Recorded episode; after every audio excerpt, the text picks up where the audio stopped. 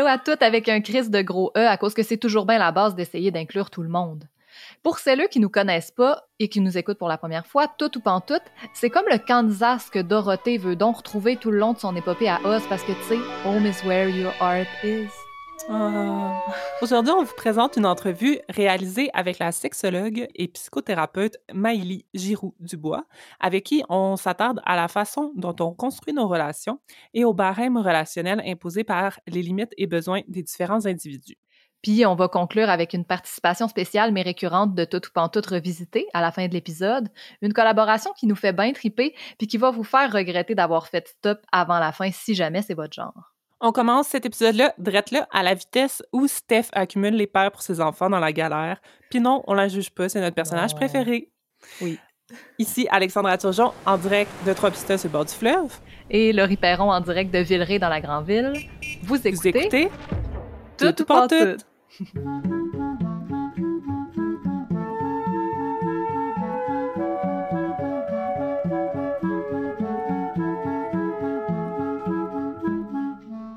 tout. Au long de la saison, on va explorer les thèmes choisis en les étirant sur deux épisodes qui vont en explorer des facettes différentes, mais toujours avec la même approche féministe, queer et interrégionale. L'un des épisodes va être plus intello, recherche philosophique, remise en question de tout, puis l'autre plutôt créatif, artistique, féerique. Aujourd'hui, c'est Laurie qui prend le lead, puis qui nous amène dans son univers créatif et sensible. OK, avant de starter l'épisode, petite euh, note, si vous en avez pas assez de nos épisodes réguliers, puis vous avez le goût de continuer de nous entendre, nous pommer sur les amitiés, puis chialer sur les relations de couple hétéronormatives, par exemple, ben considérez vous abonner à notre Patreon au patreon.com slash tout On a des épisodes bonus pas mal à tous les mois. Puis si vous préférez nous faire des dons non récurrents parce que vous avez peur de l'engagement ou juste pas envie de vous engager, des fois on confond aversion et peur, on sait pas. Mais les liens pour faire ça sont dans les notes de l'épisode. Puis vous pouvez aussi être juste là pour nous écouter. C'est déjà vraiment hot. Puis les épisodes réguliers sont et resteront gratuits. Pour toujours. On commence pour vrai? Yes. Si l'invité du jour a un rapport professionnel au thème de la construction des relations, euh, pour moi, elle y est aussi très intimement liée. Euh, Maïlie Giroux-Dubois est sexologue psychothérapeute, cofondatrice de la clinique de sexologie Perspective, située à Québec. Elle a pratiqué comme travailleuse sociale et pratique encore à titre de sexologue dans plusieurs organismes communautaires. En 2018, elle a participé à la création du livre La couleur de l'adoption, qui est le premier livre de portraits de personnes adoptées réalisé par des personnes adoptées, hmm. que vous pouvez vous procurer au lien que je vais mettre aussi dans les notes de l'épisode.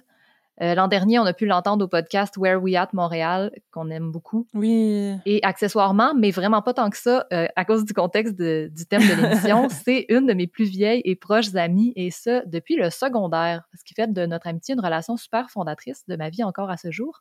Fait que ça me fait particulièrement plaisir que ce soit elle qui va parler avec nous aujourd'hui, mais euh, je vais me taire pour qu'on l'écoute. Alors c'est parti.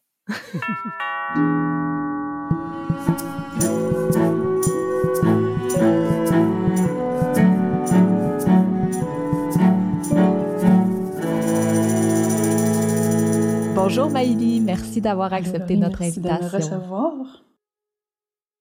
C'est la première fois qu'on reçoit une sexologue au podcast. Fait que je me disais que question de laisser le temps aux auditoristes d'apprendre à te connaître tranquillement, euh, je pouvais peut-être te demander de nous faire un petit topo de c'est quoi ton métier, puis qu'est-ce qui t'a amené là, c'est quoi un peu ton approche et tout ça. Là. Donc, qu'est-ce que, tu fais dans vie? Une belle et grande question. Tu m'arrêteras si je parle trop parce que ce métier, c'est vraiment ma passion. Alors oui, effectivement, je suis sexologue euh, psychothérapeute depuis euh, quelques années, deux ans et demi déjà. Euh, je pense que ce qui m'a amené là, c'est d'abord et avant tout la, la rencontre de mes souffrances individuelles à moi, tu sais, dans mon parcours à moi, jumelé à l'idée que j'ai toujours cru fondamentalement en la capacité de, de l'être humain à évoluer puis à s'épanouir malgré malgré ces souffrances là. Fait que tu sais tranquillement, là, ces réflexions-là, ces émotions-là ont fini par citer chez moi et consolider, en fait, une, une véritable fascination pour l'esprit humain puis pour ce qu'il était capable d'accomplir. Fait que moi, aujourd'hui, je travaille en partie dans le communautaire, ben, dans la région de Chaudière-Appalaches, en fait, auprès des délinquants sexuels. Mais la, la majorité de mon temps, c'est vraiment euh, à, la clinique que j'ai fondée avec une de mes très grandes amies qui est aussi sexologue psychothérapeute. Je travaille beaucoup auprès de la communauté LGBTQ+, qui est évidemment une belle continuité de, des implications que j'ai toujours eues dans la vie, entre autres au Gris-Chaudière-Appalaches, mais je travaille aussi beaucoup en victimisation aussi. Euh, sur le plan sexuel entre autres, mais sur, euh, sur les plans de la violence de façon générale. Sinon, ben, les motifs sont super variés. On parle de difficultés relationnelles, on parle de dysfonction sexuelle euh, aussi, ou de toutes sortes d'enjeux qui touchent la naissance, les ITSS, bref, tout ce qui se, se rapproche de la sexualité et la relation aussi de façon générale. Euh, sinon, en termes d'approche, ben moi, la, la posture principale, c'est évidemment la, posture humaniste existentielle parce que ça rejoint exactement euh, ce que j'ai toujours pensé de beau chez l'humain, quoi, soit qu'il y a les ressources en lui et en elle pour euh, pour avancer dans la vie. Fait que le travail dans cette posture-là, c'est vraiment d'amener les personnes à devenir le plus conscients et conscientes finalement de ce qui les habite, et donc de développer aussi une belle capacité à reconnaître puis à identifier les émotions qui passent euh, à travers eux pour éventuellement les amener vers euh, une prise de décision dans la vie, dans toutes les sphères, mais des, décisions qui sont, qui sont libres, qui sont éclairées évidemment et qui parlent aussi beaucoup de la personne et de ce qu'elle est et de ce qu'elle ressent finalement tu parles de sexologue, psychothérapeute. En, fait, les sexologues, dans le fond, sont formés pour la psychothérapie en général, mais spécialisés en tout ce qui a trait à la sexualité. Est-ce que c'est, est-ce que je comprends bien? Oui, exactement, mais pas tous et toutes les sexologues. Ceux qui font euh, le baccalauréat sont formés en accompagnement, en soutien, en relation d'aide. Et le, ce qui permet vraiment d'accéder au permis de psychothérapie, c'est la maîtrise clinique qui, euh, qui la suit, finalement. Merci pour la clarification. Maintenant, je nous amène euh, dans le vif du sujet parce que l'épisode d'aujourd'hui parle de construction des relations, en gros, de comment on fait pour bâtir des relations saines. Fait ma, ma première question dans cet angle-là, ce serait, disons, quelle bonne pratique on peut instaurer pour se donner le plus de chances possible de vivre des, des belles relations épanouissantes? Ça aussi, c'est une belle grande question. Euh, sur le plan théorique, qui se répond entre autres avec l'approche systémique que nous, on utilise aussi en, psychothérapie, dans le concept de la différenciation, qui est finalement euh, l'opposé de la fusion relationnelle ou de la dépendance affective, là, dans des termes plus euh, vulgarisés, finalement. Ce que ça implique d'être une personne différenciée, c'est de devenir malgré qu'on soit en interaction avec l'autre, de maintenir son sens de soi, de maintenir son individualité, puis, euh, puis, à être sa propre personne finalement à travers ça. Fait que ça veut dire qu'on sort à quelque part euh, d'une certaine tendance au sacrifice de soi, on fait de la place à ses propres besoins, à ses propres intérêts, à ses propres opinions aussi. Ça veut dire qu'on apprend à tolérer le fait qu'il y a des différences dans notre façon de ressentir puis d'appréhender le monde et les, les, situations versus euh, les visions finalement que nos, nos partenaires euh, pourraient avoir. Ça veut dire aussi d'apprendre euh, non seulement à, encore une fois, aller en soi pour reconnaître ce que la relation nous fait vivre, mais accepter aussi que l'autre puisse avoir une certaine réactivité dans euh, dans, dans les, situations relationnelles de façon générale. Fait que oui, on apprend, nous, dans ce qu'on est, dans nos patrons relationnels aussi, qu'on développe à partir de l'enfance, évidemment, mais on apprend aussi d'où vient notre partenaire pour développer une meilleure empathie, d'abord, par rapport au parcours que lui y aurait eu, mais aussi pour éventuellement apprendre à dépersonnaliser les conflits, puis à faire une, distinction finalement entre ce qui appartient aux blessures de chacun et ce qui appartient à la situation euh, qu'on est en train de vivre. Hmm. Ouais, full intéressant. Je me demande aussi, bon, je pense que ça étonnera personne qui écoute le podcast, là, j'en parle non-stop du fait que moi, personnellement, je suis polyamoureuse. Euh, puis un élément qui ressort souvent dans mes discussions avec des amis euh, quand on parle de monogamie ou de non-monogamie, c'est que euh, ces personnes-là trouvent les discussions autour des barèmes relationnels vraiment trop compliquées puis trop fréquentes pour rien. Mais moi, c'est la partie qui est la plus rassurante pour moi dans une relation, même si ça implique plein de réflexions. Puis je pense que même sans ces discussions-là, c'est dur de savoir identifier à quel type de relation on a affaire dans la vie. Fait que là, je me disais pour les mêler d'entre nous, que tu sais que j'en fais partie, c'est pas nouveau.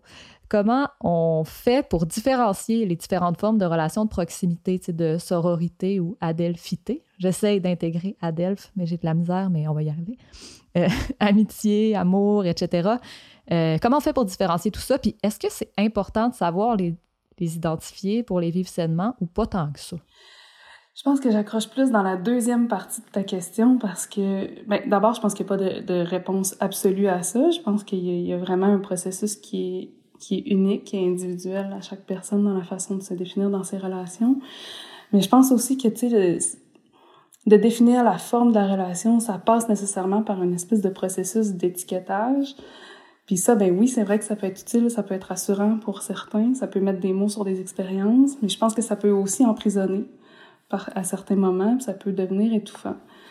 Fait que pour moi, la stratégie à aller privilégier là-dedans, finalement, c'est d'être honnête d'abord avec soi dans la façon dont on se sent dans la relation et avec l'autre.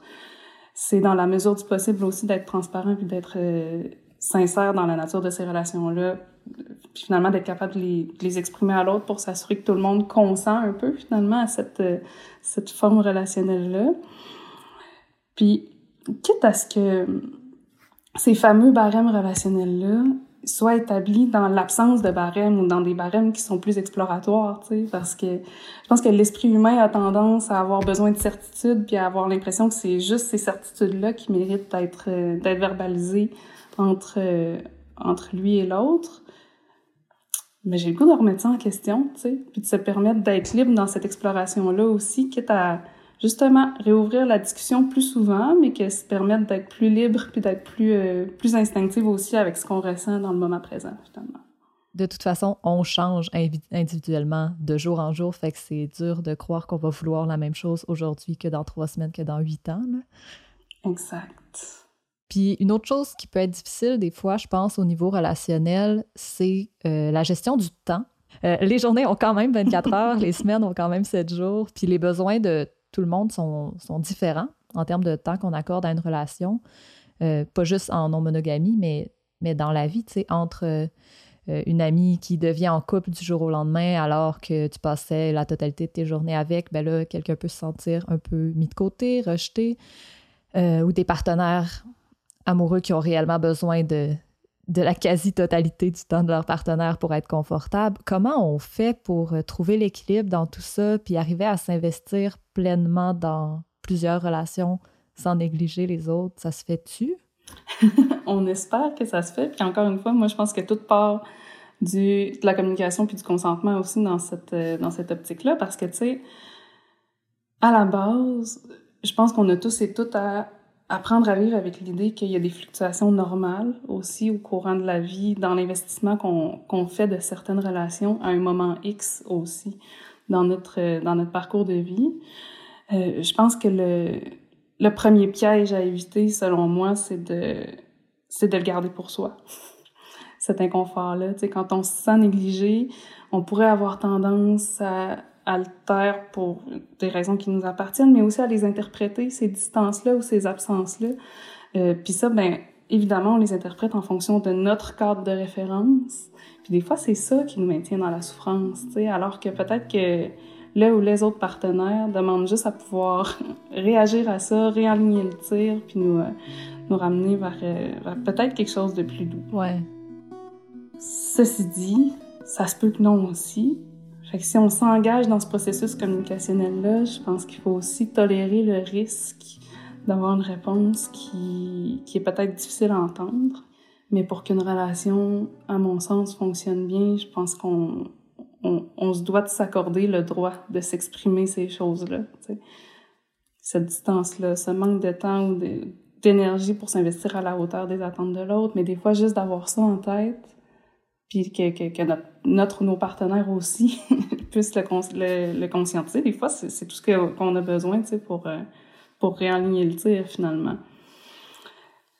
Bref, je pense que dans, dans, dans toute relation, on a euh, la responsabilité, en fait, de, de se responsabiliser pour la façon dont on se sent, pour amorcer ces discussions-là, même si sont, ils peuvent être vraiment difficiles Ouais. Voilà. de, de, de, se laisser être libre là-dedans, de d'accepter que les mouvements sont inévitables aussi dans cet investissement-là. Ça a l'air facile à dire de même, mais c'est souvent un objectif central aussi de ce qu'on travaille en psychothérapie, tu sais, de d'avoir accès à ça, d'être capable de, de, de, départager encore une fois ce qui appartient nous, à nos blessures émotionnelles euh, du passé, puis ce qui appartient aussi à la relation. négocier le tout. Ouais, parce que c'est clair que vaut quand même mieux en parler puis savoir à quoi s'en tenir, même si la réponse est potentiellement ouais, j'en ai plus de temps, euh, faut qu'on réenligne. Mais quand ça arrive, si ça arrive, tu parles beaucoup de reconnaître qu'est-ce qui est à nous dans notre souffrance ou qu'est-ce qui est aux autres. Euh, si ça nous arrive de se sentir délaissé, mis de côté, ou si, en fait, en abordant la conversation, la réponse est en effet que la personne ne pourra pas nous accorder plus de temps, puis qu'il faut revoir la situation. Euh, si ça ne nous convient pas, comment, comment on fait pour gérer ces émotions-là, puis guérir un peu ces, sentiments-là qui, qui, montent en nous euh, face aux actions aux actions de l'autre ou même juste à la situation? comment on, comment on est empathique envers nous-mêmes là-dedans? Comment on se soigne? Ben, je parlais de différenciation tantôt. Euh, je pense que la, première clé là-dedans, c'est d'être capable d'avoir accès à ça, même si c'est désagréable, d'une part. Mais c'est aussi de développer différentes stratégies d'auto-réconfort. Parce que oui, on est des aides de relation, on sera toujours les uns les autres en interaction, puis on pourra beaucoup s'entraider. Mais il y a aussi des moments où on sera, euh, encore une fois, un peu les seuls responsables de, de cette, euh, cette émotion-là. Fait qu'à ce moment-là, trouver des stratégies euh, pour se faire du bien, tu sais. Parce que oui, on, passe beaucoup de temps en introspection à réfléchir à comment on se sent, c'est quoi le rôle de nos interprétations dans ces ressentis-là.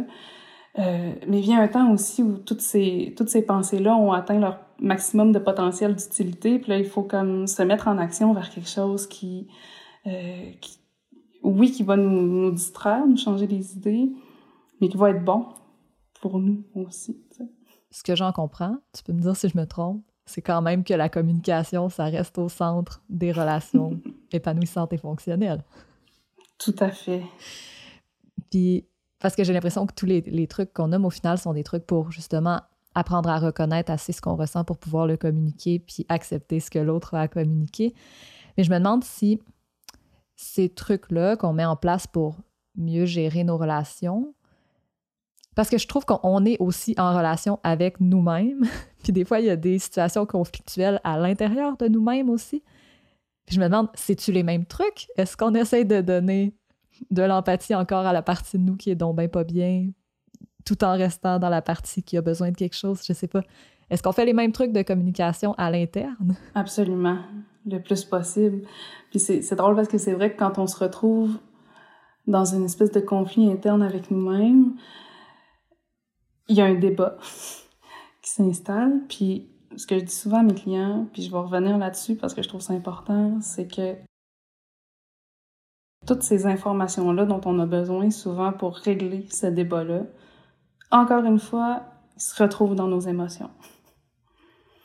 On, a, on est socialisé des fois à mettre ça de côté, on est socialisé des fois à apprendre que les émotions, c'est, synonyme de fragilité, de vulnérabilité, de quelque chose de, de, de, de malsain ou de pas bon, mais en fait, il y a de l'information tellement riche sur ce qui est important pour nous dans, dans nos émotions. Fait que les, les fameux euh, arrête de pleurer, calme-toi. Oui, on les intériorise, mais il y a vraiment un travail de déconstruction de ces croyances-là qui est à la base de cette bonne relation-là avec soi-même, puis une, relation empathique, tu sais, comme tu dis. Ça me fait penser à, à l'adage un peu de comme il faut s'aimer avant de pouvoir être aimé par les autres, que je trouve qui est souvent un petit peu euh, ben, limite élitiste, là, parce que c'est quand même difficile de s'aimer à 100% nous-mêmes avant d'être aimé, mais c'est quoi ton c'est quoi ta vision de ça toi? Est-ce que tu penses que on doit faire le travail sur nous-mêmes avant de pouvoir entrer dans des relations ou ça peut se faire tout en même temps? J'ose croire que ça peut tout se faire en même temps. C'est sûr qu'un adage comme ça, c'est, à mon sens, un peu réducteur. C'est comme une espèce d'idéal vers lequel on, on peut tendre un peu toute notre vie, mais qu'on n'atteindra jamais finalement. C'est une espèce d'idéal un peu trop, euh, trop utopique. Je pense que oui, il y a une partie de nous qui doit apprendre à s'aimer suffisamment, mais euh, puis pour moi, c'est synonyme de ben, trouver que nos émotions sont valides, trouver que nos besoins sont légitimes aussi, parce qu'avant de pouvoir les exprimer, évidemment, il faut être capable de les reconnaître nous-mêmes comme étant des, choses qui, qui méritent finalement d'avoir une attention. Euh, ouais, ça répond à ta question. Ouais, full. C'était une question floue, je voulais que savoir ce que tu en pensais. Mais on en parle beaucoup de l'importance de ça aussi. Ben, on en a parlé aujourd'hui, mais on en parle beaucoup dans, dans les milieux féministes puis dans les milieux queer, de l'importance de nommer ses limites, nommer ses besoins. Euh, puis ça revient souvent, mais on dirait que je me demande, y a-t-il des trucs concrets ou comment on fait pour justement les reconnaître en nous? Parce qu'il faut toujours bien commencer par là. Qu'est-ce que tu dirais à quelqu'un qui dit Je le sais pas, moi, si j'en ai des limites, comme moi, par exemple? par exemple. bon, au risque de me répéter, tu vas peut-être me trouver talente avec ça, mais je pense que l'énergie, puis euh, ce dont on a besoin pour euh, tendre vers l'affirmation de soi, c'est un accès spécifiquement euh, aux émotions, oui, mais à la colère, entre autres. Encore une fois, socialement, surtout chez les personnes socialisées comme, comme femmes, on se fait dire que c'est pas beau, ça. Parce que la colère, des fois, c'est associé à l'agressivité ou, à la, ou à la violence, ou c'est, c'est comme perçu comme un, un, contraire au fameux caring qu'on nous demande, finalement. Mm-hmm. Mais la colère, elle est saine dans la mesure où elle nous apprend quand il y a une frontière ou une limite qui est dépassée ou quand il y a un besoin qui est frustré ou qui est non comblé. Ce qu'on associe souvent à la colère agressive, c'est le comportement qui suit ça, je suis d'accord. Évidemment, c'est pas une bonne façon de se réguler dans sa colère. Ouais. Mais de la ressentir, ça, par exemple, c'est essentiel. Pour nous enligner un peu vers la fin, métaphoriquement, je nous enligne aussi vers une fin de relation parce que, euh, veux, veux pas, ça arrive, tu sais, puis c'est pas nécessairement malsain de vivre des fins de relation, ça fait juste partie de la vie relationnelle, mais c'est difficile pour pas mal toutes les personnes impliquées quand ça arrive. Ce serait quoi tes trucs à toi pour se remettre en douceur d'une fin de relation? Ben, moi, je pense que la première porte vers laquelle on peut se diriger pour trouver une forme de réconfort dans ces fins-là, c'est la façon qu'on qu'on interprète le sens de cette fameuse finalité. Parce qu'on pourrait envisager en fait une relation comme une rencontre d'individus qui partagent une intimité à un moment X, mais comme on se disait tout à l'heure, qui se permettent d'évoluer ce qui fait qu'à un moment donné, à un moment Y, ça se pourrait, tu sais, que l'un ou l'autre de ces partenaires-là n'en retire plus nécessairement euh, quelque chose, puis décide de poursuivre leur chemin ou leur route euh, idéalement riche de ce qu'ils ont appris dans cette relation-là.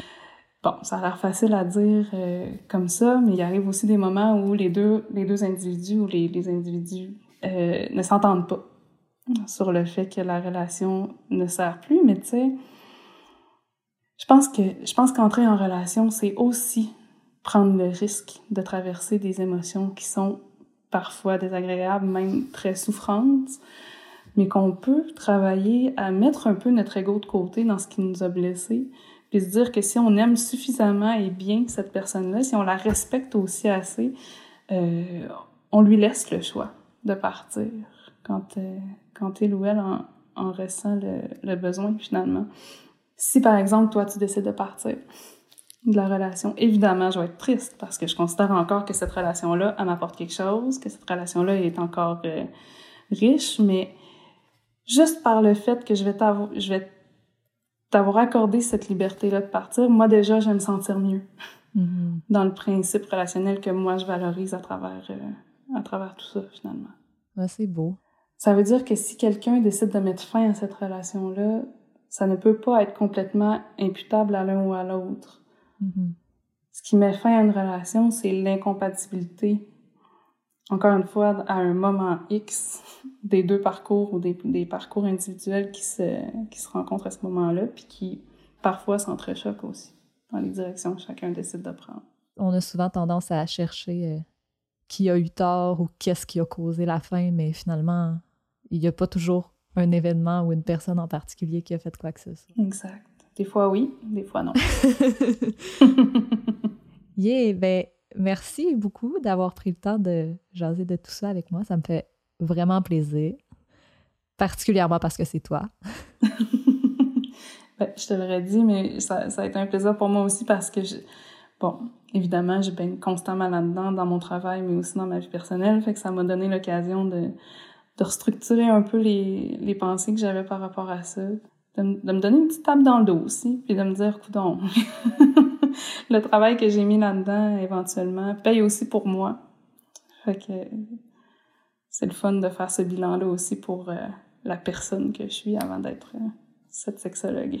Oui. Je pense qu'on devrait toujours, un peu tout le monde, se donner une petite tape dans le dos pour puis réaliser que c'est pas parce qu'on a une relation qui finit qu'il n'y en a pas plein d'autres autour qui marchent depuis super longtemps, que ce soit nos relations de travail, que ce soit nos relations avec nos frères, nos sœurs, nos cousins euh, ou nos amis proches, c'est pas une rupture amoureuse qui va nous enlever ça, puis qui va nous enlever la capacité de maintenir des relations, je pense. Absolument. On est capable, la gang.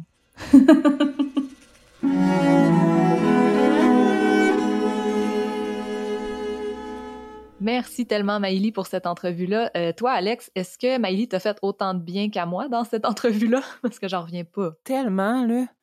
J'ai j'ai tendance à beaucoup comme rationaliser, mettons, les affaires que, que je vis. Puis je lis beaucoup comme d'ouvrages féministes et tout, puis ça fait beaucoup de bien. Mais des fois, c'est dur comme de raccorder tout ça avec le, avec le concret. Puis je trouve ça comme tellement réconfortant d'entendre quelqu'un que je sais qu'il y a une pratique auprès d'autres êtres humains, comme avoir cette, euh, cette réflexion-là, puis cette façon de travailler-là. Là, c'est... Ouais, ça m'a fait beaucoup de bien, puis je me, je me suis sentie vue, puis comme validée vraiment beaucoup là, dans cette entrevue-là. Fait que j'ai le goût de te dire merci d'avoir invité Maïli, c'est vraiment hot. À la place, on va y dire merci à elle d'avoir euh, fait en sorte qu'on ne fait pas juste exposer des problèmes tout le temps, mais dans son cas, d'exposer des, des, solutions puis des pistes de réflexion euh, vraiment plus positives. Ouais. J'ai le goût de commencer notre débriefing euh, direct avec un quiz, Alex. un quiz d'une seule question. ma question est la suivante. Selon toi, Qu'est-ce qui fait qu'on est plus enclin à vouloir rencontrer des gens puis créer des relations? J'ai le goût de dire, mais peut-être que je fais de la projection, là, sûrement, mais j'ai le goût de dire la confiance en soi. Eh bien, non! Ah. mais c'est sans doute un des, des, facteurs.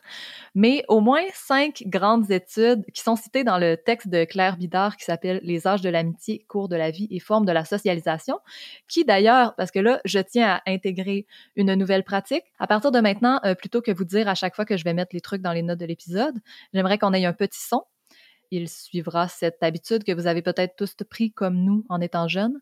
Quand tu entendras ce son, les notes seront en bas de page plutôt que tourne la page. OK, je reprends ma phrase parce que là, c'est sûr qu'il n'y a plus aucun sens, mais tout ça pour vous dire que la variable la plus déterminante pour la sociabilité en général, selon euh, plusieurs grandes études, c'est l'âge. Ah ouais, OK. Puis avec l'avancée en âge, la taille du réseau de relations personnelles diminue. Ben oui. La fréquentation des membres du réseau euh, de relations aussi. Puis euh, devant ce fait quand même euh, effrayant et surprenant, je me suis dit que si je voulais faire un tour de piste représentatif des relations construites par les humains, il fallait que je m'attaque à un survol chronologique des relations importantes à diverses étapes de nos vies. Bolé. Fait qu'on y va en ordre chronologique aujourd'hui. Yes! fait que, comme vous le savez sans doute, depuis la nuit des temps, la naissance est un moment marquant de la vie humaine. C'est un beau sujet posé, hein? Oui. J'ai donc choisi de puiser dans la théorie de l'attachement, qui étudie les fondements de la relation entre un bébé puis son principal caregiver. C'est un champ d'études euh, duquel ont découlé plein de réflexions sur les styles d'attachement qui sont amplement relayés puis reformulés sur les réseaux sociaux depuis un moment puis que je vois passer souvent euh, de façon plus ou moins scientifique. Ouais. Mais là, j'ai fermé Instagram. J'ai lu des articles scientifiques. Euh, dont celui de Susanna Terreno, Isabelle Suarez, Eva Martens et Daniel Sampaio et Elisabeth Carlson d'où proviennent la majeure partie des informations qui vont suivre. Donc, l'influence de la qualité de l'attachement entre un enfant et son principal caregiver dans la, très petite enfance, donc avant un an, euh, a des impacts sur euh, les aptitudes relationnelles puis la santé psychologique des individus à la fin de l'adolescence puis dans leur vie adulte. Ça a été prouvé, mm-hmm. étudié partout dans le monde. Puis les mm-hmm. informations concordent quand même, euh, pas juste dans les pays occidentaux, mettons. Ah, c'est intéressant. Ouais. Euh, en étant bébé, ce qui est essentiel, ce qui est important, c'est l'accès à la proximité physique puis à la disponibilité émotionnelle de la personne, du caregiver, dans le fond. Ouais. C'est important que l'enfant y ait accès constamment, mais l'objectif de ça, c'est qu'éventuellement, l'enfant ou l'adulte euh, qui elle va devenir va pouvoir être aussi rassuré par le fait de savoir que le caregiver est potentiellement disponible que Ouais. par la proximité en soi. Ah, OK. Euh, petite citation, là, s'il existe une histoire de vie dans laquelle l'individu a eu des occasions d'interagir avec des figures d'attachement qui ont fonctionné comme havre de sécurité, puis à travers elles de ressentir le self comme étant compétent et méritant l'attention et le soutien des autres, mais en situation d'adversité, le recours à des relations d'aide va être plus facile. Quand tu sais que tu peux demander de l'aide puis recevoir de l'aide, tu vas avoir plus tendance à te sentir comme bien puis à requérir à cette aide-là en tant. Exact. Parce que ce sera pas, c'est pas te mettre en danger d'aller demander de l'aide. Ouais. Mais c'est quand même important aussi de, de dire et de se rappeler que euh, même si ces réflexes-là peuvent être liés avec le style d'attachement qu'on va, qu'on va vivre plus tard, on n'est pas déterminé à jamais par des patterns Ben relationnels précoces. là. J'ai euh, j'ai écouté récemment le podcast Le cœur sur la table de Mhm. Victor Tuaillon, puis c'est ça, elle, elle disait ben, sensiblement ça, mais comme en d'autres mots, puis ça ça m'a fait vraiment une épiphanie. Là. Dans le fond, qu'est-ce qu'elle disait, c'est que le type d'amour que tu vas avoir reçu étant enfant, toute ta vie, c'est ça que tu vas penser qui est de l'amour Mm. normal, mettons. Peu importe c'était quoi que tu as reçu, tu sais, potentiellement c'était pas de l'amour ou c'était de l'amour super euh, maladroit, ben tu vas t'attendre à ce que ça soit ça l'amour. Fait que c'est comme un peu pour ça des fois qu'on répète des patterns aussi dans notre euh, dans le reste de notre vie. C'est, je trouve Mm. ça vraiment comme euh, renversant comme, euh, comme information? Finalement, ces comportements-là qu'on développe pour euh, maintenir l'accès à, à la personne qui s'occupe de nous, dans le fond, ils sont appropriés, ils ont des, des répercussions, même si le, le- le style d'attachement est euh, désorganisé. Si, Ben oui. en tant qu'enfant, de te taire et de presque rien demander, ça t'assure que ton parent reste proche parce qu'il n'est pas à bout, ben, c'est quelque chose que tu apprends qui est fonctionnel, mais éventuellement, euh, il faut développer des outils différents parce que dans le monde social adulte, ben, c'est pas fonctionnel pour nous garder bien avec nous-mêmes. tu sais. Mm. Je poursuis quand même chronologiquement parce que non, on ne reste pas bébé toutes nos vies. Euh, donc, je passe à l'enfance et à l'adolescence. À ces âges-là où la socialisation est pas mal à son pic parce qu'on vit toujours en groupe via Mhm. la garderie, l'école, les camps d'été et compagnie. Euh, puis les relations principales ou centrales de nos vies passent graduellement de nos parents à nos amis. C'est aussi à ce moment-là qu'on commence à s'associer aux gens de façon identitaire et non pas par nécessité de survie ou par proximité inhérente, mettons nos cousins et nos voisines et compagnie. Ouais. Euh, à cet âge-là, notre identité se forge par notre création de liens. On s'associe vraiment plus naturellement aux gens qui nous ressemblent sur un certain nombre de points, qui illustre d'ailleurs une ébauche de nos valeurs puis de la hiérarchie de, de nos intérêts. Ce qui est le plus important pour nous, c'est ce qu'on va rechercher chez d'autres. Ah ouais. Toi, Alex, tu te souviens-tu des raisons qui t'ont poussé, mettons, à te lier d'amitié avec certaines personnes plutôt que d'autres au primaire ou secondaire? Genre, qu'est-ce que vous aviez en commun?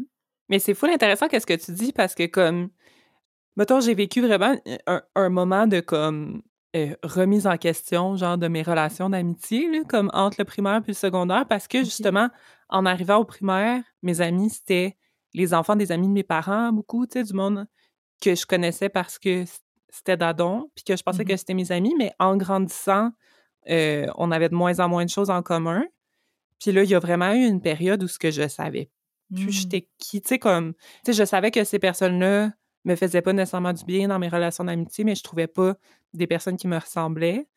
Mais quand j'ai trouvé ces personnes-là, tu sais, je me rappelle que je suis allée vers des personnes, tu sais, plus artistiques, créatives, que je trouvais intéressantes au niveau de leur expression de leur personne, puis de leur personnalité, mettons, dans l'espace public aussi, qui avaient de l'air un peu de s'en foutre des, du regard des autres. Tu sais, j'ai vraiment comme...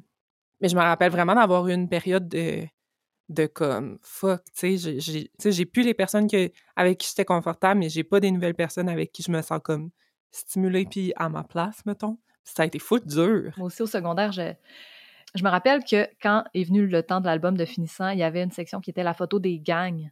Mm. Puis tout le monde avait sa gang, tu sais, c'était facile, Mhm. sauf quelques-uns, une d'entre nous. Puis Mhm. je savais pas quelle était ma gang. Finalement, je pense que je suis sur comme trois photos de gang, mais je sais pas encore à ce jour qui était ma gang parce que c'est difficile de s'associer avec des gens qui nous ressemblent quand on est encore en développement de qui c'est qu'on est puis qu'on le sait pas à 100 Mais exact. Mm. Mais tout ça, ça se continue jusqu'à l'âge adulte, évidemment. Là, on continue de se, se, créer des amis selon nos intérêts. Mais justement, quand on devient presque adulte, donc disons euh, autour de la trentaine, là, c'est vraiment le pic des réseaux qui sont contextualisés. Fait qu'une socialisation qui est plus basée sur euh, le contexte, genre euh, les amis de la mm. ligue de balle, les amis du rock, euh, les collègues de travail. Mais à ces réseaux-là s'ajoutent, euh, comme vraiment à côté, les amis au sens réel du terme, genre les relations qui peuvent être sorties de leur contexte puis consommées dans la sphère privée. Puis souvent, ces amis-là sont celles qui ont traversé avec nous plusieurs étapes de nos vies respectives sans que la relation s'en retrouve brisée, tu sais. Ouais. Euh, notamment des amitiés qui sont fondées à l'enfance puis à l'adolescence, mais qui ont vécu l'épreuve du temps. Là, il y avait une mm-hmm. citation qui m'a tellement touchée. Fait que là, j'ai le goût de ah vous la lire. C'est ma journée citation. Ces amitiés sont devenues à la fois plus souples, plus plastiques et plus résistantes que les relations précédentes qui restent, elles, davantage attachées à une identité actuelle stabilisée. L'importance accordée aux amitiés d'enfance, le sentiment d'exception et d'éternité qui leur est attaché, provient de ce qu'elles ont par un dépouillement progressif des éléments contingents, atteint à une intimité et un attachement à la personne en elle-même qui leur confère une mm-hmm. valeur particulière. La spécificité des amis d'enfance réside dans cette combinaison d'enracinement et de mobilité. Je suis tout seul que ça, ça, me touche vraiment beaucoup. Toi, ça, ça, ça résonne-tu pour toi aussi, Alex? Tellement. Je sais que tu le sais, là. C'est un effet de mise en scène. Non, mais je trouve ça tellement satisfaisant de la recherche qui exprime en mots des affaires que je ressens d'une façon floue. Mais c'est plus fort que l'amitié. Je trouve les, les amitiés mm-hmm. vraiment qui ont traversé le temps, mais c'est plus intentionnel que la famille. Mm-hmm. Puis je trouve ça. c'est une des choses que je trouve les plus belles au monde. Je trouve ça vraiment émouvant. Vraiment. Je suis full mm. d'accord. Puis euh, théoriquement aussi, dans la théorie, c'est le type d'amitié qu'on est le plus susceptible de mélanger à d'autres groupes d'amis, mettons, parce qu'on n'est pas euh, on n'est pas confronté dans notre identité. Cette personne-là sait qu'on peut changer puis s'adapter à différents groupes. Parce que c'est ah! normal de ne pas avoir l'exacte même personnalité avec certaines personnes qu'avec d'autres parce qu'on s'associe selon différents traits de nos personnalités à ces personnes-là. Mais des fois, c'est quelque chose qui est stressant de relation en relation, de, de mélanger les groupes d'amis parce que tu sais que tu n'es pas exactement la même personne, que tu communiques pas exactement de la même façon avec chaque groupe. Puis moi, souvent, je me sens super coupable de ça, comme si je me connaissais pas assez pour être toujours pareil, mais non. Euh, c'est prouvé par la théorie que c'est normal parce que, on, justement, on définit selon différents traits. Intéressant. Oui.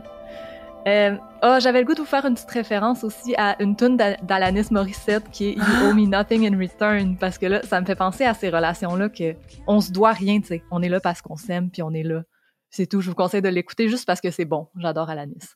Je pense que c'est une des des raisons pourquoi on est aussi bien dans ces relations-là, parce qu'on sent qu'on peut juste exister, tu sais. Oui. Euh, ah, je m'enligne vers une autre question quiz, parce que là, on arrive à l'âge adulte, dans la progression euh, normale, vous comprenez? Parce que oui, j'étais à 30 ans, puis je disais presque adulte. Fait que là, adulte, I guess que c'est autour de l'âge de 40 ans, je sais pas. On s'enligne vers la vie adulte. je pense qu'on est déjà dedans, là. Je vais me calmer les nerfs. Bref, à la vie adulte, là, il y a un déclin global de la sociabilité puis une diminution de la fréquentation des cercles sociaux puis d'amis. Euh, c'est le moment où euh, nos amitiés sont vraiment basées sur une procédure élective. Fait qu'on choisit individuellement nos amis pour leurs valeurs profondes, on les considère comme des êtres euh, à part entière, c'est pas comme juste des parties d'un groupe. Ouais. Euh, fait que ce déclin-là, qui va se poursuivre jusqu'à la fin de la vie, c'est pas nécessairement un gage d'une disparition de l'amitié dans nos vies, mais vraiment plus d'une modification de ces barèmes. on a moins d'amis, mais elles sont plus précieux, puis les relations sont plus fortes. Ouais. Euh, toi, est-ce que tu sens que, que tu es déjà rentré dans cette baisse-là au niveau de la sociabilité ou bien on, tu te sens encore dans ton prime à vouloir rencontrer plein de gens? Euh, mais en fait, c'est intéressant parce que c'est justement ça que je fais en ce moment. Je fais des approches vraiment malaisantes, là, genre euh, mmh. Allô, je te trouve vraiment nice. et on peut s'attendre dessus. En plus, en région, tu sais, il n'y a pas il a pas d'endroit public, fait que c'est comme tu veux tu venir prendre un café chez nous? Genre t'approches genre parce que je trouve que la personne j'ai envie d'en savoir plus sur cette personne-là puis potentiellement de l'avoir dans ma vie, mais d'une façon vraiment mmh comme super justement élective, c'est intéressant mais ouais, je pense que je suis direct bien là-dedans là. T'es de bien là-dedans, mais t'es encore à, justement vouloir fonder des relations. Mais je fais des démarches euh, actives, ouais. Euh, toujours selon l'article de Claire Bidard, certaines grandes étapes de vie qui se passent souvent à l'âge adulte euh, coïncident avec une diminution marquée de la vie sociale, comme je disais. Mais selon toi, Alex, quels sont les deux événements qui diminuent le plus drastiquement nos contacts sociaux à cet âge-là? OK, bien le facile, se mettre en couple d'hostie, puis euh, avoir des enfants, j'imagine? Ah ben Chris, tu les as eu les deux. Euh, elle, elle les, elle les explique selon les mots le mariage étant le deuxième plus marqué. Puis le plus marqué avec la diminution de la vie sociale, c'est la naissance du premier enfant. Mais c'est sûr qu'il y, a moyen de contrer cet isolement-là en créant d'autres modèles de, famille. Euh, le mariage, bon, ça saute bien comme étape de nos jours, euh, fait que j'en parlerai pas longtemps. Mais la naissance d'un enfant, ben, c'est tough. Moi, je pense des fois à la galère. Ben, C'est toi-même qui m'en as parlé l'autre fois, Alex. Mais ben oui, mon Dieu. dans cette série-là, le modèle familial est vraiment différent. je pense que la solitude vécue par les, nouveaux parents doit être différente aussi parce qu'il y a un entourage présent. Mais ben oui. Mais là, sûrement que vous me voyez venir, là, c'est l'heure de roulement de tambour. L'input parental. Parce que ça fait pas longtemps que je l'ai vécu, la vie de nouveaux parents. Puis c'est vrai, la solitude qui vient avec. Les bébés, c'est cute. Ça jase pas fort, ça demande beaucoup de soins et d'énergie. Puis même s'il n'y a rien de plus cute que voir leur évolution, il y a aussi rien de plus aliénant que ramasser des jouets qui lancent à terre aux trois secondes puis qui pleurent pour avoir non-stop. On s'entend? Mm-hmm. Euh, je voudrais faire un autre épisode de Where We At Montréal, double plug aujourd'hui pour euh, elle, mais ça vaut la peine, où il parle de l'expérience maternelle, puis c'est super applicable aux parents, peu importe leur genre. Après que je vous le mets dans les notes de l'épisode. Moi, j'ai décidé de vous faire un topo le plus rapide que je pouvais, mais évidemment pas si rapide que ça, de ce qui a eu beaucoup de valeur pour moi au niveau de mes amitiés, ce que les, ce que les amis ont fait, qui ont fait que les, mes liens d'amitié ont pu être maintenus au moment de la parentalité. Parce que je pense que ça, ça demande autant une adaptation pour notre réseau que pour les parents, qui de, les gens qui deviennent parents eux-mêmes. Je trouve que c'est une responsabilité du. Ben, je dis ça parce que j'ai une amie qui vient d'accoucher, là, puis je pense à elle, puis à son, son besoin de ne pas se sentir isolée. Là. Mais euh, c'est une responsabilité du réseau. Euh, de s'adapter, puis de, de faciliter ça pour la personne qui vient d'avoir un, un, enfant. Mais j'ai hâte de t'entendre. J'ai essayé de faire le topo avec ma coloc qui vient d'avoir un bébé aussi, puis on habite ensemble, fait que ça a été euh, intéressant. Allô Mélissa, qui fait nos réseaux sociaux. OK, premier point. Je les ai pas mis nécessairement en ordre, mais premier point, maintenir le contact. Comme tu disais, Alex, c'est vraiment tough de se sentir délaissé au moment où on devient parent. Euh, mais le temps qu'on a pour du small talk diminue drastiquement, puis l'espace mental pour du deep talk aussi. Fait que c'est clair que les conversations deviennent comme plus dures. Euh, mais les amis, mettons, qui ont continué de venir me voir ou de me parler de leur vie, même si elle allait être interrompue sept fois par les besoins des enfants auxquels j'allais répondre, ben ça a été super précieux. Fait que maintenir le contact. Deuxième point, créer des liens avec les enfants. Je pense que pour les personnes qui ont eu des enfants en temps de pandémie, ça a dû être l'élément qui a chopé le plus. Là. Ouais. Ouais, mais les amis qui ont, qui ont perçu tout de suite mes enfants comme des nouveaux liens à chérir puis des relations à développer, moi, ça m'a touché beaucoup. Euh, au début, ça peut ressembler à genre se coucher à terre avec le bébé puis faire des sourires même si le bébé réagit pas. Mais plus tard, ça peut se transformer en passer chercher son ami enfant pour aller manger une crème molle, le temps que l'ami parent il fasse une sieste sa vaisselle ou s'occupe des autres kids, mais bref, pas juste considérer l'enfant comme un obstacle à sa relation avec le parent, mais comme l'opportunité de connaître une nouvelle personne puis de participer à son développement me semble que c'est vraiment autant la meilleure façon de donner un break à ton ami que d'ajouter un peu de punch à ta chosen family. Ces enfants-là font partie de vos vies. Mais puis c'est tellement une chance, puis genre un, privilège, en fait, de pouvoir avoir des, des amis enfants. C'est full pertinent, qu'est-ce que tu dis, de ne pas les voir comme des obstacles, mais de les voir comme des, des nouveaux amis. C'est vraiment ça. Ben oui. Puis surtout, pour les gens qui veulent pas d'enfants aussi, mais qui aiment les enfants, la présence de ces amis-là, particulièrement moi dans la vie de mes enfants, c'est tellement précieux parce qu'ils ont un mmh. apport super important à leur développement. Fait que venez, jouez. Troisième point, quand même simple, accepter le changement dans la relation. Euh, c'est sûr que les discussions vont changer de sujet. On va parler un petit peu plus de caca euh, à travers nos discussions sérieuses. Puis on va fêter un peu moins. Euh, mais c'est normal, ça va bouger, ça va changer. Puis si la relation t'offre ça, ça va devenir une relation tellement précieuse. Et le quatrième, mais non le moindre, s'informer. puis pas questionner l'autorité ou les décisions de ton ami euh, parent, à moins qu'il y ait un danger pour l'enfant, même si tu Mm. t'es informé. Mais, mais quand même, quand on devient parent, il y a plein d'affaires qu'on doit apprendre pour s'occuper adéquatement de ses enfants. Mais ça aide vraiment pas quand les gens font semblant de comprendre ou nous contredisent sans s'y connaître plus. C'est super tough. Puis des fois, on le sait pas la réponse. Tu sais, comme euh, Ouais. on sait pas exactement comment tu vas pouvoir nous aider avec une situation super particulière dans le développement de l'enfant. Mais pour vrai, si tu passes à la maison puis que tu me jases pendant que je fais la vaisselle, ça, ça va m'aider pour vrai. Ouais. C'est pas grave. Mais tu sais, s'informer un peu partout sur les sujets qui concernent la parentalité pour pas non plus être complètement prise au dépourvu si l'enfant fait des crises non-stop parce que, ben, maudit, il y a deux ans et demi. Puis C'est normal. juste ça, Ouais. le développement de l'enfant, ben, ça nous aide. Full bon point. Voilà. Merci aux amis qui ont eu ces rôles-là pour moi. Je vous aime. Euh, y a-tu des affaires que toi, t'as trouvé tough dans cette transition-là de... en- avec tes amis qui ont eu des enfants, justement? J'ai trouvé ça plus difficile de perdre des amis qui étaient en relation de couple fusionnelle que de Mm. voir mes amis avoir des enfants. Euh, très honnêtement, là. Mhm. Mais je pense que je vois vraiment les enfants de mes amis comme les nouveaux amis miniatures. Puis comme j'en veux pas d'enfants, fait que c'est mes... C'est eux les enfants que je vais avoir dans ma vie, fait que comme je les aime, là. Mais effectivement, là, c'est tough d'avoir une, une, conversation, mais comme je vais en avoir avec d'autres mondes pendant un bout. puis nous, ça va plus être comme jouer toute la famille avec l'enfant, puis dans cinq ans, ben, on va être capable de parler pendant plus que 30 secondes, puis ça va être correct. non, moi, je j'ai vraiment ça comme un privilège. Avec, euh, ben là, je continue mon, mon topo euh, en ligne vers euh, le vieillissement.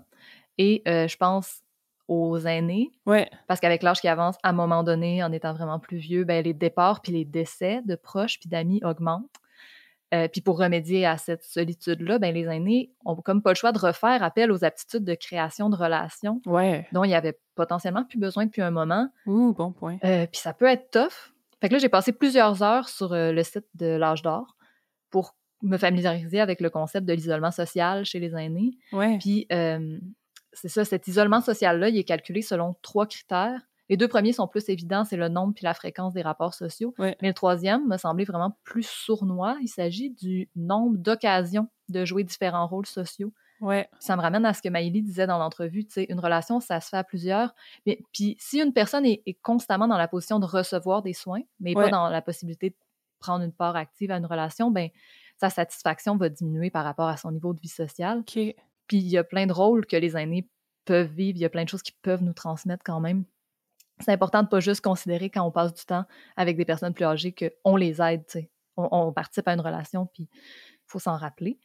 Euh, Ah, c'est full pertinent. puis Mm. toujours selon le rapport de la FADOC, les trois plus grands facteurs communs à la plupart des cas documentés d'isolement social, c'est la diminution de la mobilité, la détérioration de l'état de santé physique, mentale et ou cognitive, qui résulte en une perte d'autonomie, puis la précarité financière. Ah ouais, hein? Puis ces, ces facteurs-là, ben il y a plusieurs personnes qui les vivent pas juste en, au moment de, de la vieillesse, Ben qu'on peut vivre à n'importe quel moment de notre vie une diminution de la mobilité, puis c'est vrai que ça a un gros impact.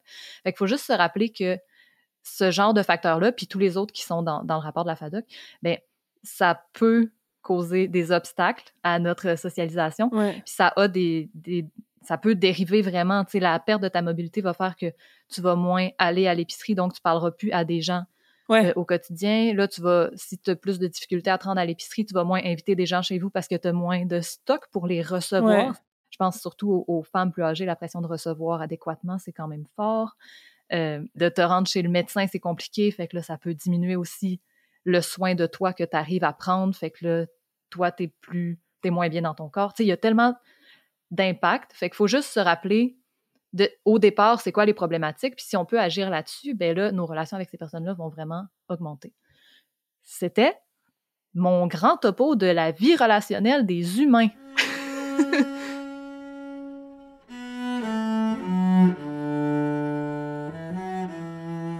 Puis là, je m'enligne vers la fin parce que toute bonne chose a une fin, mais j'ai envie de parler quand même de contexte relationnel at large, peu importe notre âge, Ouais. puis de référer à un épisode qu'on avait fait avec Hugues Lefebvre-Moras, dans Mhm. lequel on a parlé de l'intersectionnalité qui est parfois un peu forcée dans les plus petits milieux, Ouais. puis par la, ou par la moindre quantité de gens aux intérêts connexes. là. Euh, je pense que c'est un facteur important quand on parle de limites relationnelles aussi, parce que l'importance de soigner ces relations est exponentielle quand la possibilité d'en créer des nouvelles ben, est, plus faible. Ah ouais. Puis ça peut nous amener à plus de compromis, à être moins rigide dans nos barèmes puis dans nos limites. Euh, puis tu sais, c'est pas rare, mettons, dans les milieux militants urbains ou même dans les cercles urbains euh, d'amis politisés, mettons, de voir une personne se faire exclure pour un point de discorde qui est somme toute mineur, des fois majeur, puis ça vaut la peine, puis c'est vrai, mais des, des fois, c'est pas grand-chose, puis la même chose est moins fréquente en région, de mon expérience. Je sais pas, toi. Je trouve ça tough. J'ai, je pense que tu as raison. Je pense que, mettons, qu'est-ce que je remarque là, en région de, mettons, mon enfance, puis maintenant, c'est que tout le mmh monde le sait, mais tout le monde a comme. Ah ouais, mais lui, il est de même. Tu sais, mais c'est. puis on, on le sait plus pourquoi, puis tout le monde est comme, il va mmh falloir qu'on y parle. Tu sais, je sais pas, il y a comme plus un ah. espèce d'accompagnement de la personne qui a des comportements lourds plutôt que effectivement la mettre au rebut. Ouais, ouais. Des fois, c'est super beau puis super puissant, ces relations-là, qui se bâtissent, qui se brisent, qui se renégocient puis grandissent malgré l'adversité, euh, mmh. même s'il faut pas nécessairement les entretenir à tout prix. Puis ça me fait comme penser à la critique que des aînés ont des fois envers nos générations qui divorcent à un taux vraiment plus élevé que le leur. Puis tu sais, souvent, ils nous disent, mettons, qu'on a peur des chicanes, qu'on n'ose plus travailler sur nos relations. Mm-hmm. Puis je pense que c'est, c'est pas injustifiable de mettre fin à une relation qui dépasse nos limites, puis c'est un point positif de nos générations. Mm-hmm. Mais euh, je suis un petit peu critique de la rapidité des fois avec laquelle on fuit la conversation constructive ou le compromis sous le couvert de la radicalité, surtout dans les cercles militants. Ouais. Puis des fois, j'ai l'impression que ça découle plus de la facilité que de la radicalité. Fait que je pense qu'il faut se questionner là-dessus, mais j'ai pas de réponse. Ouais. Évidemment.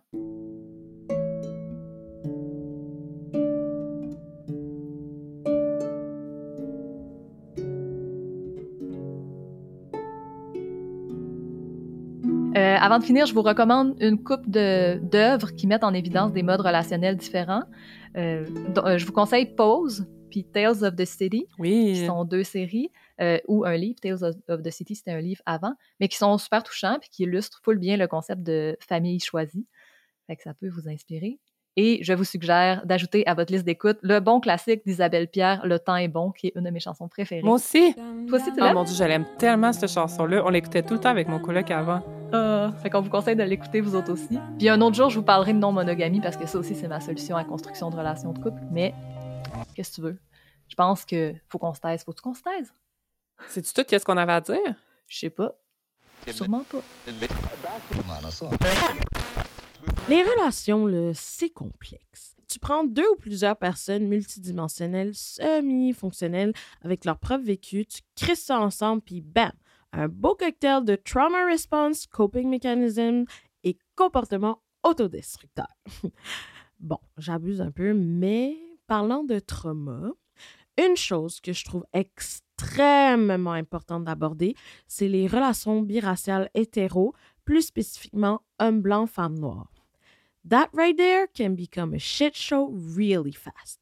Les dynamiques de pouvoir telles que oppressé, oppresseur, marginalisé, privilégié ne font pas abstraction des relations interpersonnelles. D'un point de vue sociopolitique, l'homme cis du couple reste au top de l'échelle sociale, puis la femme noire cis, elle, reste au début de la fin de cette échelle. Puis si c'est pas abordé, compris et surtout assumé, ben, ça peut devenir crissement dangereux, crissement rapidement. Je parlais sur Insta euh, avec un gars bien random, puis euh, on s'est mis à parler de type de relation et d'identité émotionnelle. Puis il m'a dit, en tant que blanc, que dater une femme noire, ben c'était fucking rushant ou quelque chose du genre. Puis pour vrai, il a raison. Il faut un rien pour tomber dans des dynamiques de pouvoir, surtout raciales. Puis ça, c'est avec la dynamique de pouvoir homme-femme en sous-entendu, on s'entend. Puis le potentiel toxique de ce type de relation varie selon la capacité de la personne à reconnaître et travailler sur les aspects alimentant cette dynamique. Je trouve ça important, par contre, de dire que c'est pas toutes les personnes noires qui sont politisées ou qui naviguent le monde au travers de cette lentille. Puis la seule différence en termes de relations toxiques, c'est que c'est un peu plus tricky à cerner parce que les notions de dynamique de pouvoir sont pas nécessairement acquises. So yeah, you gotta work. Parce que de pas le faire résulte inévitablement à de la violence émotionnelle, mentale et même sexuelle. J'ai daté un gars, puis euh, en repensant aujourd'hui, it was such a mess. So, euh, il était blanc, obviously, parce que sinon l'anecdote, elle serait juste pas pertinente. Puis euh, le sujet de la race, la dynamique de pouvoir revenait constamment. Cette conversation est inévitable. Le problème, c'est cette peur slash refus de se faire identifier par le groupe social auquel il appartient, les Blancs, et de deux prendre responsabilité venant avec cette identité d'homme cis blanc venant d'une famille relativement aisée. While we are all our own person, we're also part of a society built on a long history of oppression and violence that was justified with the race idea. C'est une histoire tellement longue qu'elle opère encore aujourd'hui. Donc, je me suis retrouvée dans une situation de emotional labor constant, en plus d'avoir mon anxiété en high et d'être en trauma response all the time. And that wasn't cute on my end, je dois l'avouer. Une des choses que j'ai appris de cette relation, c'est que, ben, ton anxiété, ben, ça peut devenir un allié. En passant, le vite, vite de même, dater avec un trouble de l'anxiété généralisée, c'est rough. Dater un gars blanc en tant que femme noire avec un trouble de l'anxiété généralisée, j'ai même pas de mots pour ça. But you know, you gotta love them chads. Puis, euh, si t'as pas compris la blague, c'est pas grave, c'était pour les auditeurs euh, noirs, anyways. Donc, mon niveau d'anxiété était un warning signal. Puis, parlons d'emotional labor, de trauma, d'anxiété, puis de limites, là. La communication. We gotta talk about that. Perso, je suis une grande fervente de ce qu'on appelle brutal honesty et de l'écoute active. Ce sont deux choses que j'ai appris avec le temps puis que j'apprends toujours à ce jour parce que, ben, je considère qu'apprendre, c'est l'affaire de toute une vie. Puis un de mes goals dans ben, c'est de constamment devenir une meilleure version de moi-même. Enfin bref. Nous n'avons collectivement pas appris à communiquer, entre autres euh, à cause de notre conditionnement social, genré et racial, pour ne nommer que ça. Selon moi, une des nuisances de la communication, c'est de ne pas être en mesure d'exprimer ses émotions, oui, mais ne pas être en mesure de recevoir celles des autres. Puis, je mets la faute sur notre société capitaliste qui roule sur les oppressions systémiques, oui, mais sur la place que prend notre ego dans la communication. Ça, et, vous l'aurez deviné, l'inconfort. Personnellement, je considère que c'est la place que prend notre ego plus que notre ego en tant que tel qui peut être problématique. Puis autour de moi, j'ai des personnes qui ont été conditionnées, peu importe de quelle manière, à rejeter le tort ou la responsabilité, puis des personnes qui ont été conditionnées à se faire petit. Fait il y en a un qui est inconfortable d'avoir tort, puis l'autre est inconfortable de rendre l'autre inconfortable. La triste réalité là-dedans, c'est que c'est pas tout le monde qui veut travailler là-dessus, puis les hommes cis sont une grande part de ceux qui ne veulent pas travailler là-dessus. Puis ça, ça, je le mets sur le dos de l'hétéronormativité et du colonialisme.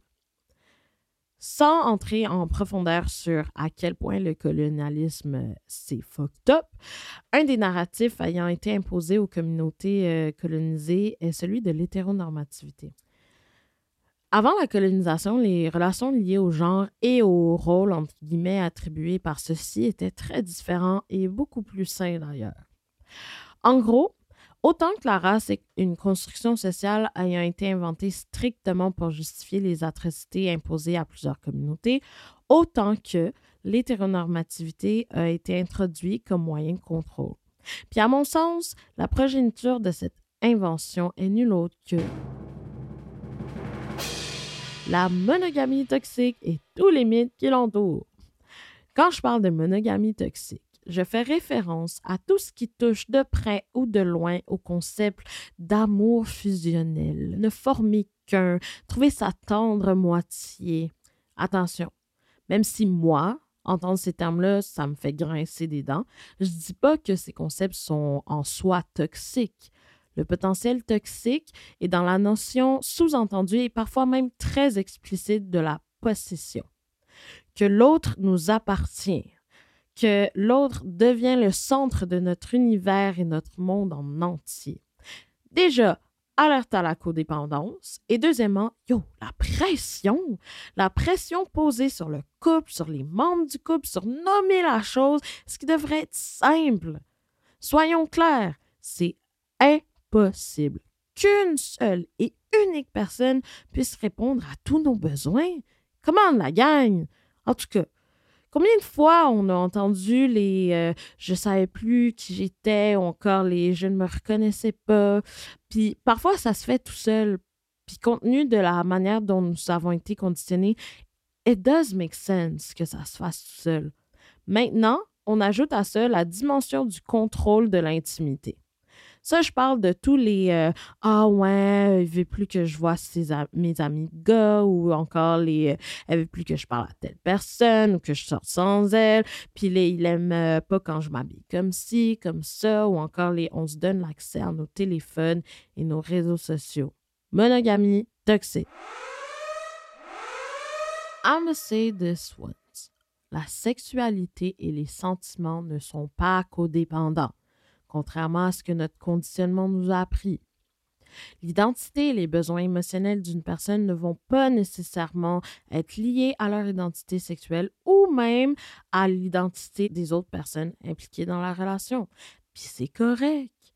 Puis c'est là qu'on peut lier tout ce qui a été mentionné plus haut et ce qui a été mentionné dans l'échange de Maëlie et Laurie, selon ma compréhension de la chose, dans le fond, la différenciation fait référence à l'écoute autant de soi que de l'autre et à l'honnêteté autant envers soi-même et envers l'autre. Une autre chose qui m'est restée de la conversation avec euh, le gars random euh, sur Insta, c'est que tu peux avoir une identité émotionnelle, mais être capable d'en naviguer plus qu'une. Par exemple, lui, son identité, c'était la monogamie, mais il était confortable et apte à naviguer le polyamour. Ou encore moi, quand je me projette, euh, le type de relation qui semblerait être mon idéal euh, serait une relation émotionnellement monogame, mais sexuellement ouverte. Fait au final, brutal honesty is the shit parce que nos identités relationnelles et nos besoins changent et évoluent. Une relation avec une personne peut inspirer une chose, tandis qu'une relation avec une autre personne peut inspirer autre chose autant que l'identité d'une relation d'une personne avec une ou d'autres personnes peut changer avec le temps. Sur ce, je vous dis à la revoyure. Et si jamais quelqu'un s'est senti inconfortable à un moment donné ou à un autre, qui elle aille s'asseoir sur son sofa avec son inconfort ou qui fasse appel au service de Your Black Best Friend, un service d'accompagnement pour personnes blanches et non noires par rapport aux compréhensions de la négrophobie et de la déconstruction des biens inconscients liés à ça. Une initiative de Yours True. Check it, please.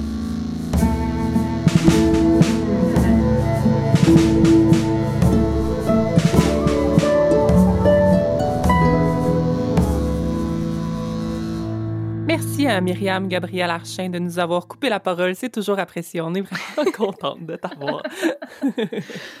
C'est ce qui conclut cet épisode de Tout pour Tout. On clôt notre bloc d'épisodes sur euh, les relations interpersonnelles, puis on s'enligne sur une nouvelle thématique dans le prochain épisode que j'ai spoilé euh, dans l'épisode passé. On va parler de la notion d'allié et de la notion de care dans les deux prochains épisodes. On a vraiment hâte de jaser de ça avec vous. Euh, d'ici là, Écrivez-nous qu'est-ce qui est important pour vous dans une relation? Est-ce que c'est rassurant ou fréquent les discussions sur les barèmes relationnels pour vous? Est-ce que vous êtes plus traditionnel ou crémeuse? Euh, on a le coup de vous entendre puis de vous lire. Fait que gênez-vous pas pour nous écrire sur nos médias sociaux. On s'appelle Tout ou Tout. On est sur Instagram puis sur Facebook. Puis on a un courriel tout à gmail.com. Aussi, on vous invite à nous écrire si vous pensez qu'on peut s'améliorer d'une quelconque manière. C'est quoi nos angles morts? Qui on oublie? Qu'est-ce qu'on oublie? N'hésitez pas à nous aider à être meilleurs si ça vous tente. On est plein de bonne volonté, mais on sait bien qu'on n'est pas à veille de la perfection.